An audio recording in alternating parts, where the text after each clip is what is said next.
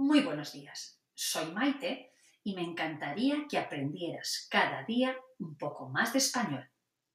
Una manera sencilla de hacerlo es a través de este pequeño podcast. Empecemos. continuamos con algunos libros en español. Hoy hablaremos de Cañas y Barro, del valenciano Vicente Blasco Ibáñez.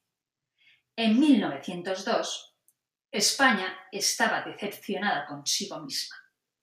Habíamos perdido Cuba, el último reducto de un gran imperio que nos empujó a mirar hacia nuestro propio país, uno de valores alterados y herencias que nadie quería.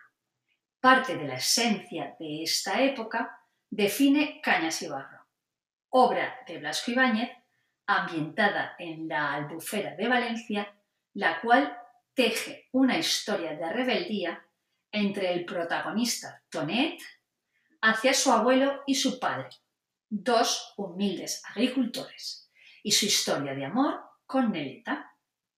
Pieza clave del naturalismo, Cañas y Barro es una novela de tintes costumbristas tan sólida como adictiva. Que tengas un fantástico día y hasta pronto.